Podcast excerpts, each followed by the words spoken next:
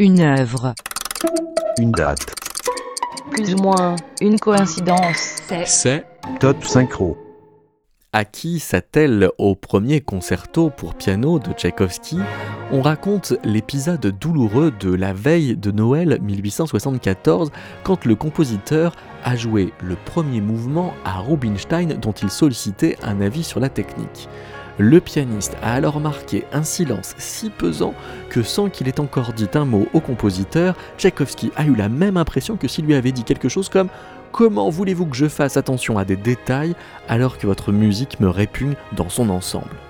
Dans une lettre à sa mécène Nadezhda von Meck, Tchaïkovski raconte qu'il a insisté pour avoir une réaction plus explicite de Rubinstein et pour finalement devoir la comparer à celle d'un Jupiter tonnant pour qui le concerto n'avait aucune valeur, était injouable et bon à reprendre intégralement, à part peut-être deux ou trois pages.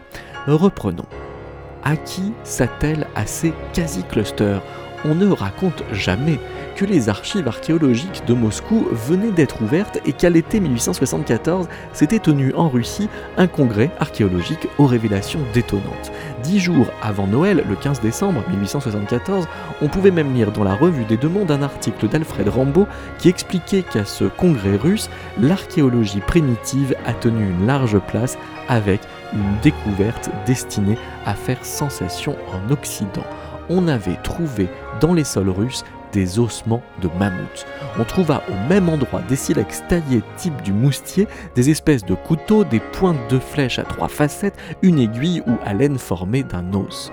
Voilà qu'au moment où Tchaïkovski composait son premier concerto pour piano, on découvrait que l'homme de la Russie méridionale était déjà présent à la période des mammouths, puisque le professeur de l'université de Kiev, M. Féophilactov, avait fait savoir cette même année, 1874, que les os de mammouth étaient alors trop bien conservés pour qu'on puisse admettre qu'ils aient été transportés par l'action des eaux et appartenaient donc bien à des pachydermes indigènes des terres ukrainiennes.